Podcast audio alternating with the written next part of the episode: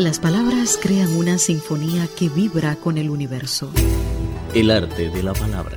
El límite posible entre la vastedad de las ciencias y las sutilezas de la vida. Literatura siempre. Saludos mis queridos amigos, muchísimas gracias por acompañarnos. Soy Abel Rosales. spa.cri.com.cn Opiniones y sugerencias spa.cri.com.cn El arte de compartir y conocer. Literatura siempre.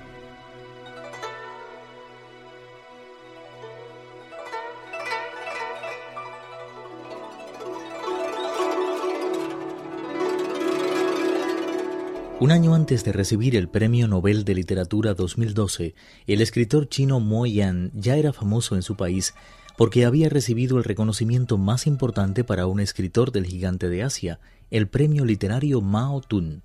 En el programa de hoy les hablaremos de los cuatro premios literarios más importantes de China.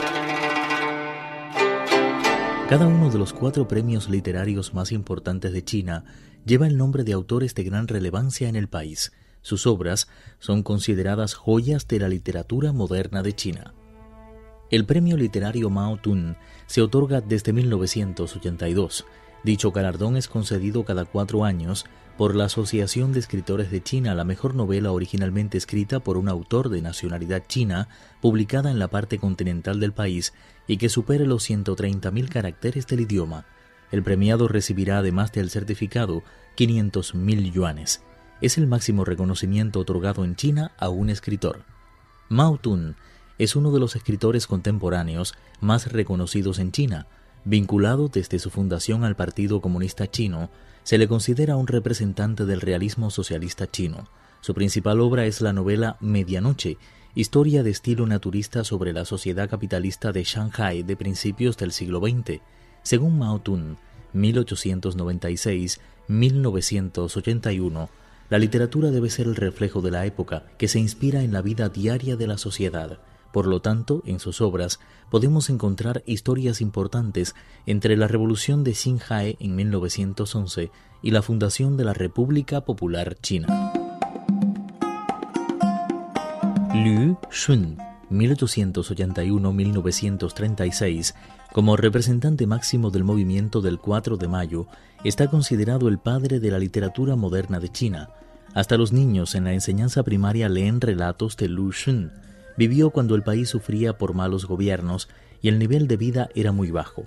Entre 1902 y 1909 vivió en Japón, donde empezó a estudiar medicina en la Facultad de Medicina de Sendai. Sin embargo, Lu Shun no acabaría sus estudios.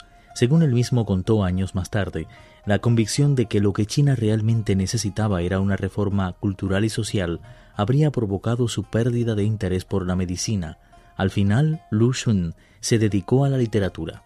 De acuerdo con el escritor, su intención principal era consolar a los luchadores solitarios dedicados a la revolución del país, también para los jóvenes que, como él, guardan bonitos sueños y esperanzas en el futuro para que sean más positivos y que ahuyenten la desesperación. Por último, para los enemigos, porque como él mismo dijo, mis enemigos viven demasiado felices. ¿Por qué les permito tanta felicidad? Voy a ser como un diablo negro que les haga sentir insatisfechos.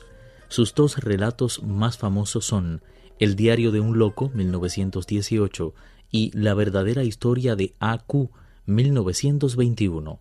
El premio literario Lu Xun se estableció en 1986. Desde 1997 se concede cada tres años a novelas, relatos y poemas por la Asociación de Escritores de China. Actualmente acepta artículos publicados en Internet y también estimula valiosas traducciones de literatura extranjera al chino.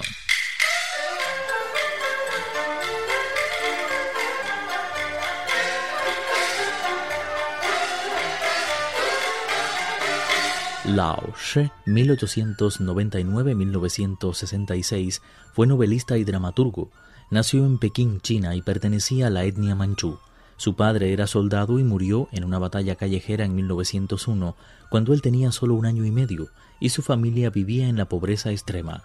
No pudo asistir a la escuela hasta los nueve años, cuando logró una beca para estudiar en una escuela primaria privada. A Lao Shi le influyó de manera muy intensa el movimiento del 4 de mayo de 1919. De hecho, llegó a afirmar, el 4 de mayo me dio un alma nueva y un lenguaje literario nuevo. Gracias al 4 de mayo me convertí en escritor. Cita de Lao Shi Wen-ti, Shi Si, editorial Renmin Wen-shui, Chupan Shi, 1995. La mayor parte de las historias de Lao Shi se desarrollan en Pekín y los diálogos se caracterizan por la profusión de expresiones coloquiales pequinesas. En sus obras se relatan los sufrimientos de los más desfavorecidos. Sus obras más importantes son la novela El camello Xiangzi y la obra de teatro El salón de té. El premio literario Lao Shi es concedido cada tres años por la Fundación Lao Shi de Literatura y Arte y la Federación de Literatura y Arte de Beijing a novelas, obras en prosa y guiones publicados en todo el país desde el año 1988. Zhao Yu, 1910-1996, conocido como el mejor dramaturgo en lengua china del siglo XX, es el nombre del máximo premio particularmente para los guiones de teatro en China. Zhao Yu nació en Tianjin, una ciudad con un ambiente cosmopolita y fuerte influencia occidental. Durante su infancia su madre lo llevaba habitualmente a ver representaciones de ópera china tradicional, así como de las obras de teatro de estilo occidental que empezaban a escribir y representar en China. En la escuela y la universidad conoció obras teatrales occidentales, se puso a estudiar literatura y mejoró sus conocimientos en ruso e inglés.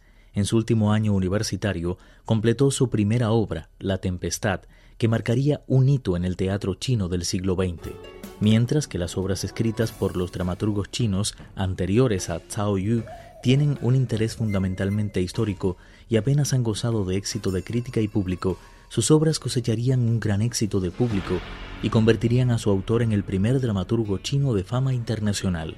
El premio de literatura teatral Cao Yu es concedido cada año a 10 guiones elegidos de todo el país por la Asociación de Teatro de China los cuatro premios literarios más importantes de China.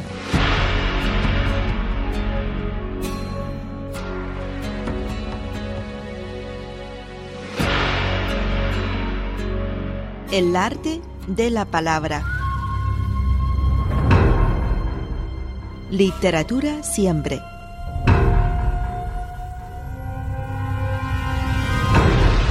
Cristina Pimpín, Viva Tang Yin y Abel Rosales, quienes habla. Esta es una producción Radio Internacional de China.